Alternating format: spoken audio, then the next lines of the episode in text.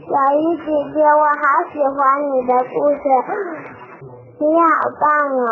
小鱼姐姐讲的故事，你讲的太好听了。鱼姐姐，我喜欢你的故事，谢谢你，小鱼姐姐，我每天我都会听你的故事哦。小鱼姐姐，你长什么样子啊？你还是像小虎一样，还是像小兔子一样，还是像小蚂蚁，还是小兔子，像小猪一样呢？为什么呢？我没看过你，小鱼姐姐，我想看到你，好不好呀，小鱼姐姐？刚才听到的小朋友的声音啊，全部都是在微信后台给小鱼姐姐留言的小朋友。其实呀，小鱼姐姐每天下班回来，只要是有时间，不会太晚的情况下，都会一条一条的听你们给我的留言，我觉得特别开心。今天呀，是小鱼姐姐陪你们度过的第一个六一儿童节，小鱼姐姐要跟你们说，儿童节快乐，宝贝儿们！今天呀，小鱼姐姐要给你们讲的故事名字叫做《不负责任的小象》。小象沿着一条小路慢慢地走着，这时小松鼠从前面跑过来，气喘吁吁地拦住小象，着急地说：“小象哥，小白兔掉进河里了，快去救救它吧！”小象听了小松鼠的话，慢悠悠地说：“小白兔掉进河里，关我什么事儿？”说着，他甩甩鼻子走了。坡路上，狗熊大叔拉着一车玉米，吃力地爬坡。狗熊大叔听到后面有脚步声，回头一看，这是小象，连忙说：“小象，你在后面帮我推一下车吧，我实在拉不动了。”小象只当没听见，大摇大摆地走了。小象走进一片树林，强烈的阳光透过树叶的间隙照射下来，照得人眼花缭乱。小象一边走一边胆怯地向四周张望着。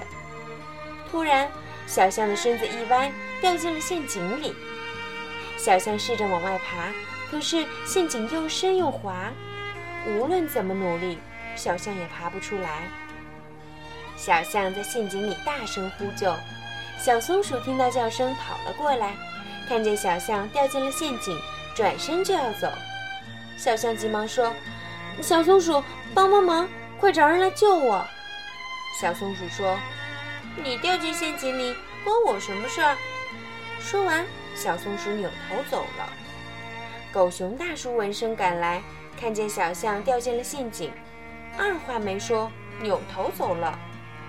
太阳落山了，小象妈妈见小象还没回家，就跑进树林里寻找。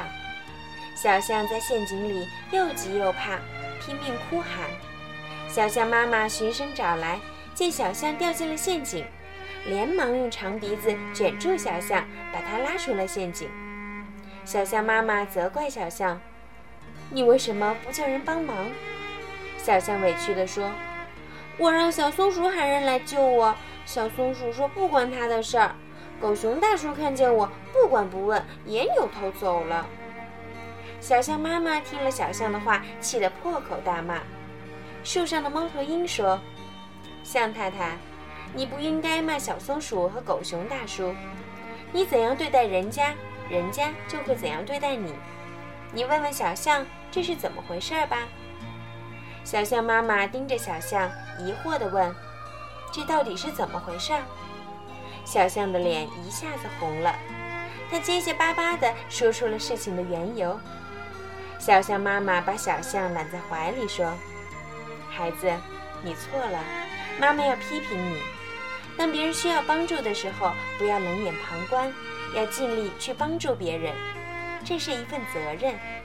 你只有对别人负责了，才会有人对你负责。小象惭愧地点了点头。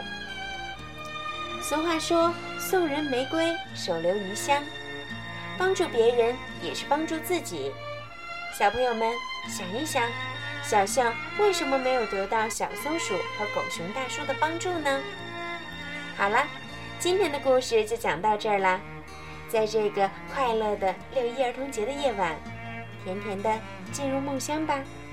晚安。